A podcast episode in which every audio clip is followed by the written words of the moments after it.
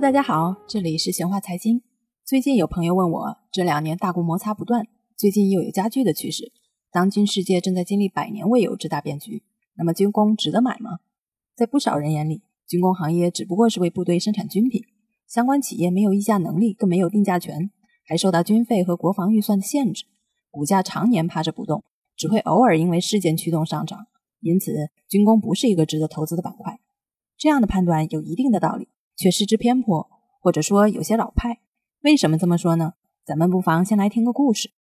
一九零四年，一位德国人申请了一项专利，这项专利是一个发射接收机系统，它利用电波来探测远处的金属物体，初衷是用来防止轮船之间的碰撞。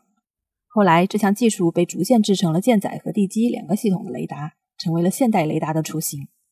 等到一九四二年第二次世界大战时，这项专利技术已经进化成了德国完整的电子防空系统，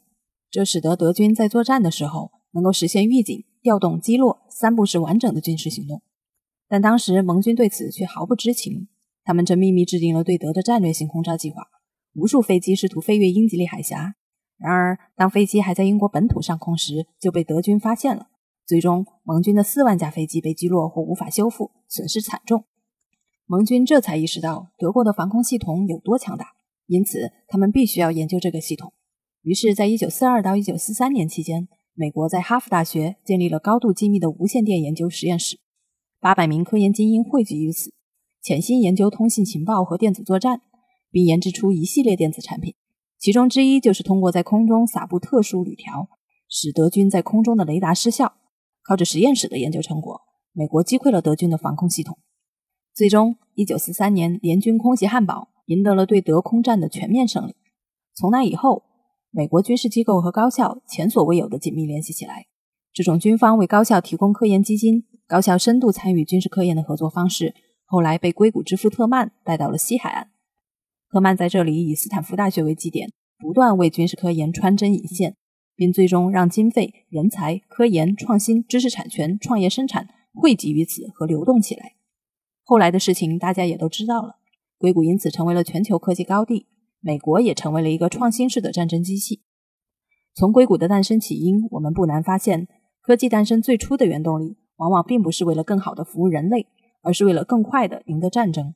说的再直白一点，一国科技的真正引擎是国防军工，而国防军工的落脚点又恰恰是科技。因此，简单的将军工理解成军品生产，显然是一个狭隘的观点。现代军工已经与科技紧密地融为一体。用某证券军工首席分析师的话来讲，二零二零年我们需要重新定义国防军工，成为国家战略的新基建背后，实际上就是不能说的新国防。新国防、新军工，简单来讲就是核心科技产业的国产化替代。从近两年的行情中，我们已经清晰地看到了新国防落在科技产业的投资主线，落到硬件上就是半导体，落到软件上就是安可产品。落到新能源汽车就是特斯拉产业链，落到空天竞争就是卫星互联网。因此，新军工的投资逻辑不再只是停留在国防预算和军品生产，而是可以概括为：投资军工就是投资军工产业链上最具成长性的核心资产；投资新军工就是投资核心科技。除了以科技之名投资新军工之外，军工板块还有哪些支撑点呢？总的来说有两点：第一，逆周期确定性高；第二，保就业拉动经济。军工行业的逆周期性确定性表现在国防预算稳定增长，装备费用支出增速高。大家都知道，今年因为疫情打击，政府不设 GDP 增长目标，但国防预算却同比增长了百分之六点六，达到了一点二六八万亿，因此比较优势是十分明显的。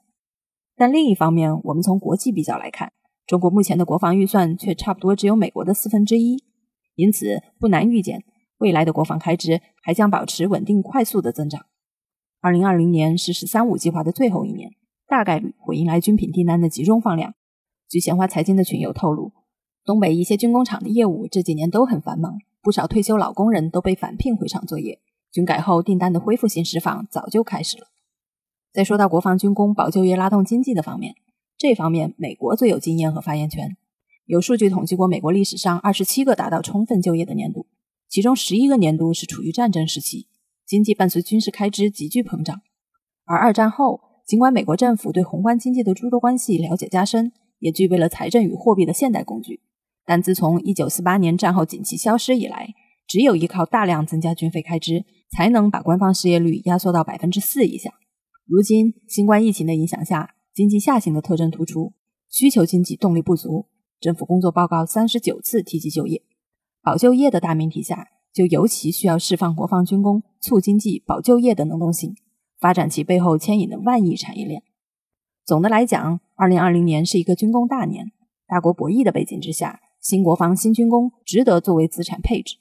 但同时，我们也要看到，军事科研的周期往往很长，以十年为单位，核心科技的国产替代也不会一蹴而就。因此，预期落到业绩之上，就会形成周期差。所以在投资时，我们也要有足够的耐心。你 get 到了吗？欢迎关注闲话财经在微信的同名公众号，一同了解好玩的财经话题，不烧脑的投资逻辑。我们下期见。